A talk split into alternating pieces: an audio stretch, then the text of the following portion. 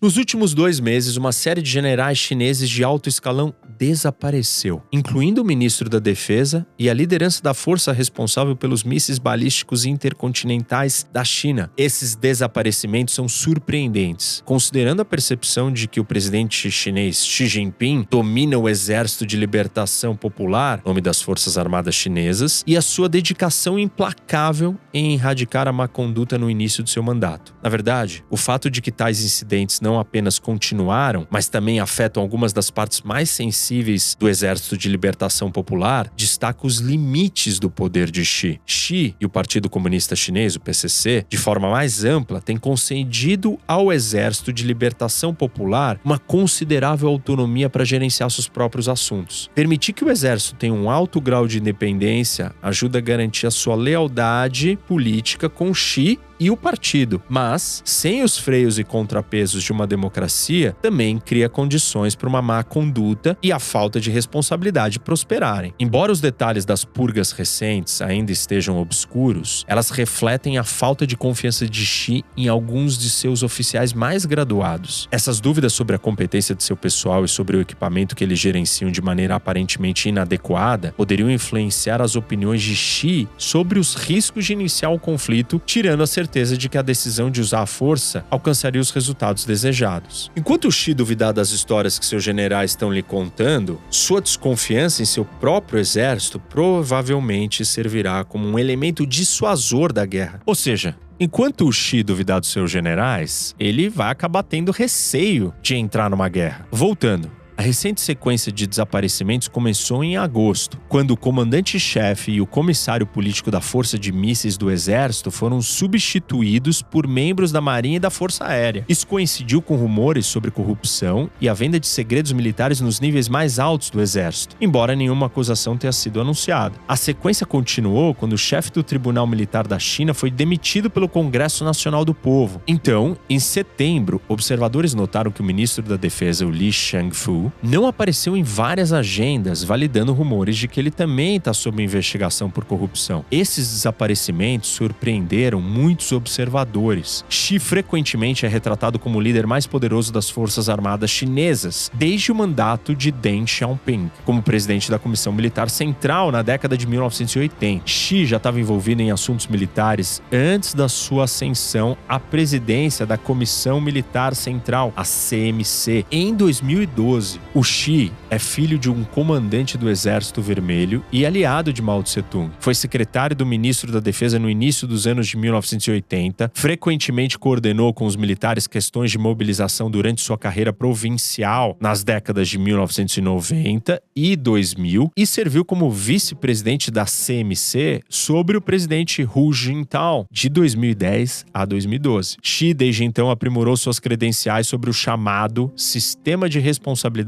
do presidente da CMC, que sustenta que o presidente é o maior responsável por decisões militares-chave. Xi também passou mais tempo do que seus predecessores inspecionando unidades militares e publicou vários tratados militares que se tornam leitura obrigatória para membros do exército. Eliminar oficiais de alto escalão que eram corruptos ou tinham lealdade política questionável ou ambos, foi uma tarefa importante para o Xi no início do seu mandato como presidente da CMC em 2012 e depois como ditador do país em 2013. Sua campanha anticorrupção pegou pelo menos 45 oficiais militares de alto escalão entre 2013 e 2016, bem como generais aposentados, como os ex-vice-presidentes da CMC Xu Kai-ho e Guo Boxiong. Investigações anticorrupção desde então se tornaram menos comuns, promovendo a visão de que os esforços iniciais de Xi para limpar a casa haviam sido em grande parte bem-sucedidos. Xi também permaneceu fortemente envolvido nas nomeações militares, tendo grande influência em promoções até em postos não tão importantes. No 20 Congresso do Partido do ano passado, Xi escolheu um novo grupo de oficiais para a CMC, incluindo o ministro da Defesa, agora desaparecido, Li. Essas escolhas eram presumivelmente consideradas confiáveis, competentes e leais. Os casos específicos são ainda mais surpreendentes devido às posições que esses oficiais ocupavam. A Força de Mísseis é responsável pela Força de Mísseis Balísticos Intercontinentais da China e, portanto, é um dos serviços mais sensíveis do Exército. O Tribunal Militar faz parte do aparato de controle interno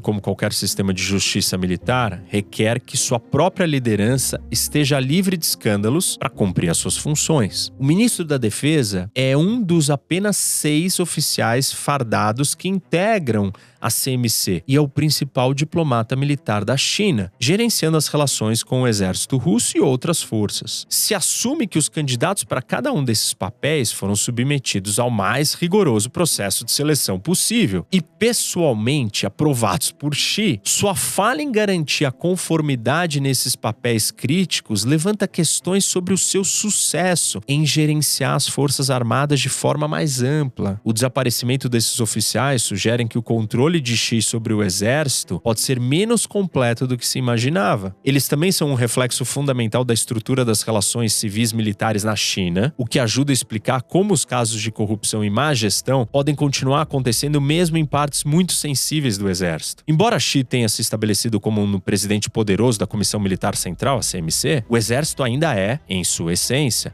uma instituição autônoma. Ao contrário das Forças Armadas Ocidentais, não existem verificações e equilíbrios externos, como a supervisão pelo Congresso, ou um judiciário independente, ou ainda repórteres investigativos. Além disso, com poucas exceções, o Xi não trouxe para o corpo militar auxiliares próximos que o conheciam ao longo de sua carreira. O exército sempre foi fechado, mas alcançou níveis ainda mais altos de autonomia na década de 1980. Na década anterior, anterior, a de 70, sob o comando de Mao, o exército estava profundamente envolvido na governança do país e oficiais de alto escalão ocupavam posições de destaque no partido. Logo após, Deng preferiu estar cercado por tecnocratas civis e mandou o exército retornar aos quartéis, onde se concentrariam estritamente na modernização militar e teriam orçamentos bem modestos. O acordo implícito era de que o exército seria livre para operar do jeito que quisesse se aceitasse o domínio do partido e não se tornasse uma ameaça. Ou seja, os líderes civis concordaram em dar ao exército ampla autonomia dentro da sua esfera burocrática. Deng também permitiu que os militares criassem vastos impérios comerciais, o que resultou, nos anos de 1990, em casos notórios, como agentes de compras militares importando e vendendo carros de luxo. Os sucessores de Deng, Chiang Zemin e Hu tiveram grande dificuldade em persuadir os militares e se livrarem desses empreendimentos. Xi também continuou nessa rota, tentando tornar o exército mais limpo, eficiente e principalmente profissional. Em um discurso marcante de 2014 em Gutian, local do famoso Congresso do Partido de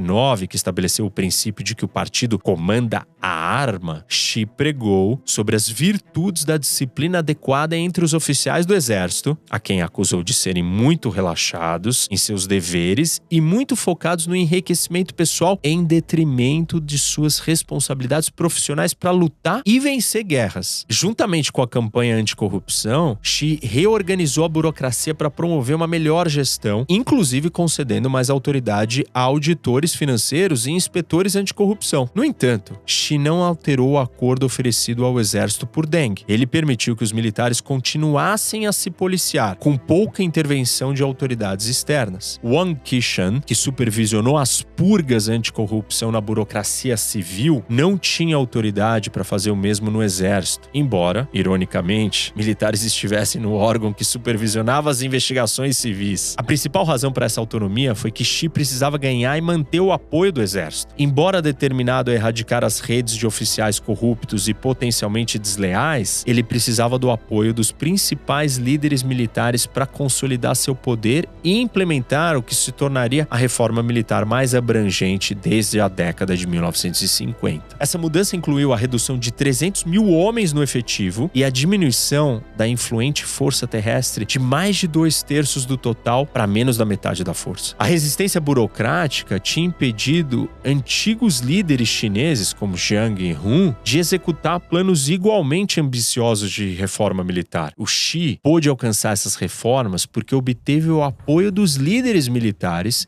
e permitiu que o exército permanecesse em grande parte livre de supervisão externa. Como outra forma de incentivo, o Xi seguiu as normas tradicionais de promoção e aposentadoria, encontrando novos cargos para oficiais de alto escalão deslocados na reorganização e permitido que cumprissem seus mandatos com todos os benefícios. A supervisão frouxa do exército foi acompanhada de aumentos contínuos nos orçamentos militares. De 2012 a 2022, os gastos oficiais com defesa da China mais do que dobraram, passando de 106 bilhões de dólares para 230 bilhões de dólares. Muitos analistas que estudam a China defendem que o aumento é ainda maior fora dos dados oficiais. Cerca de 40% disso foi alocado para o orçamento de aquisições, onde financiou programas luxuosos, como porta-aviões, modernização de caças e grande expansão do arsenal nuclear da China. Indivíduos como líderes da força de mísseis e outros comandantes responsáveis pela supervisão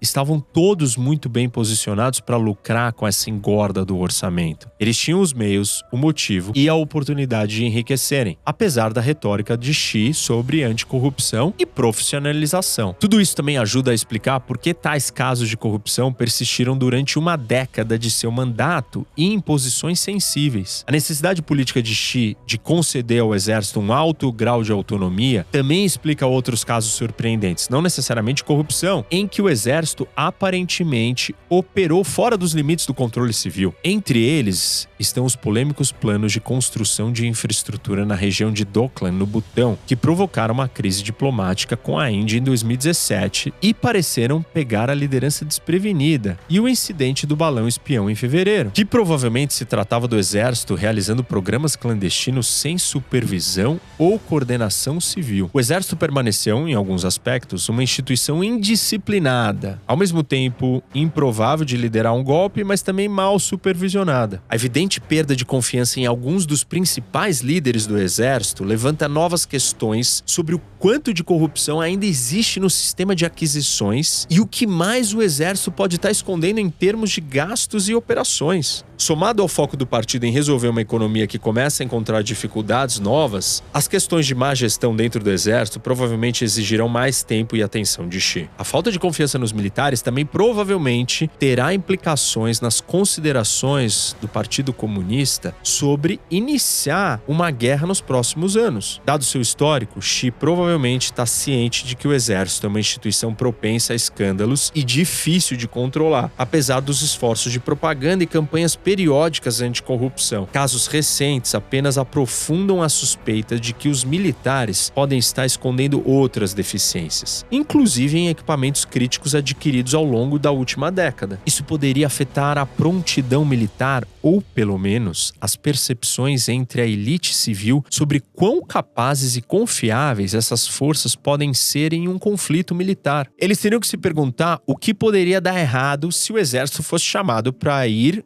além das exibições simbólicas de poder, como enviar caças próximos a Taiwan, e entrar em um conflito real contra um adversário capaz. Não precisamos ir muito longe para entender as consequências que uma má avaliação disso causaria na China e no resto do mundo. O maior aliado dos chineses, a Rússia, caiu justamente nessa armadilha ao tomar a fatídica decisão de invadir a Ucrânia. Ou seja, tais preocupações devem balizar as decisões que o Xi e o Comitê Permanente do Politburo tomam sobre entrar em conflito com os Estados Unidos e Taiwan. Resumindo, Xi pode receber o crédito por construir um poderoso exército em tempos de paz que apresenta desafios inegáveis para Taiwan e outros rivais regionais. Mas, precisamente porque precisava do apoio institucional do exército, ele hesitou em perturbar o status quo burocrático. O conhecimento de Xi sobre o segredo e a má gestão das Forças Armadas em sua própria estrutura poderia levá-lo a duvidar da sua competência operacional em uma crise ou um conflito. Portanto, enquanto os Estados Unidos se preocupam com a melhor forma de dissuadir militarmente a agressão chinesa, o maior obstáculo para a China iniciar um conflito pode estar muito mais próximo de casa.